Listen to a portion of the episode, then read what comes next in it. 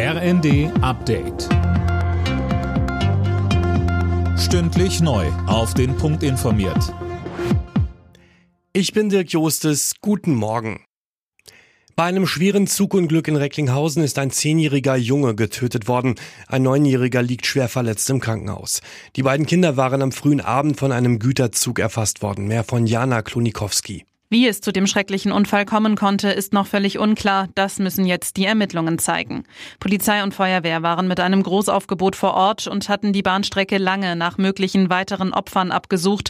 Laut Polizei gibt es aber aktuell keine Hinweise auf ein weiteres betroffenes Kind. NRW-Innenminister Reul ist noch in der Nacht an die Unglücksstelle gekommen. Er sprach von einem großen Drama, wenn Kindern so etwas passiert. So etwas lasse einen nicht ruhig.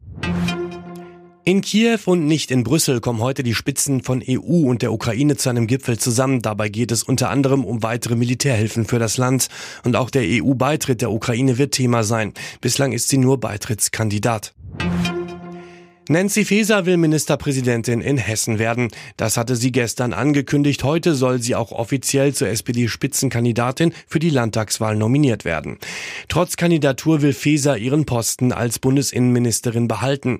Der Berliner Politikwissenschaftler Gero Neugebauer hält so eine Doppelrolle für machbar. Der Wahlkampf ist nicht so lange und so intensiv. Und sie hat vor allen Dingen auch dadurch, dass sie als Ministerin kommt, die Möglichkeit zu sagen, ich kann mir die Arbeit einteilen, ich kann mein, mich auf meine Führungsebene im Ministerium verlassen. Und insofern ist das nicht so anstrengend, dass man sagen kann, sie kann nur das eine oder das andere machen, sie kann bei geschickter Einteilung beides machen. Wer sich bei Gebrauchtwarenplattformen öfter mal was dazu verdient, sollte das Steuerexperten zufolge lieber dokumentieren. Grund die Portale sind jetzt gesetzlich verpflichtet, private Verkäufer ans Finanzamt zu melden, wenn die mehr als 30 Artikel im Jahr verkaufen oder über 2000 Euro machen. Alle Nachrichten auf rnd.de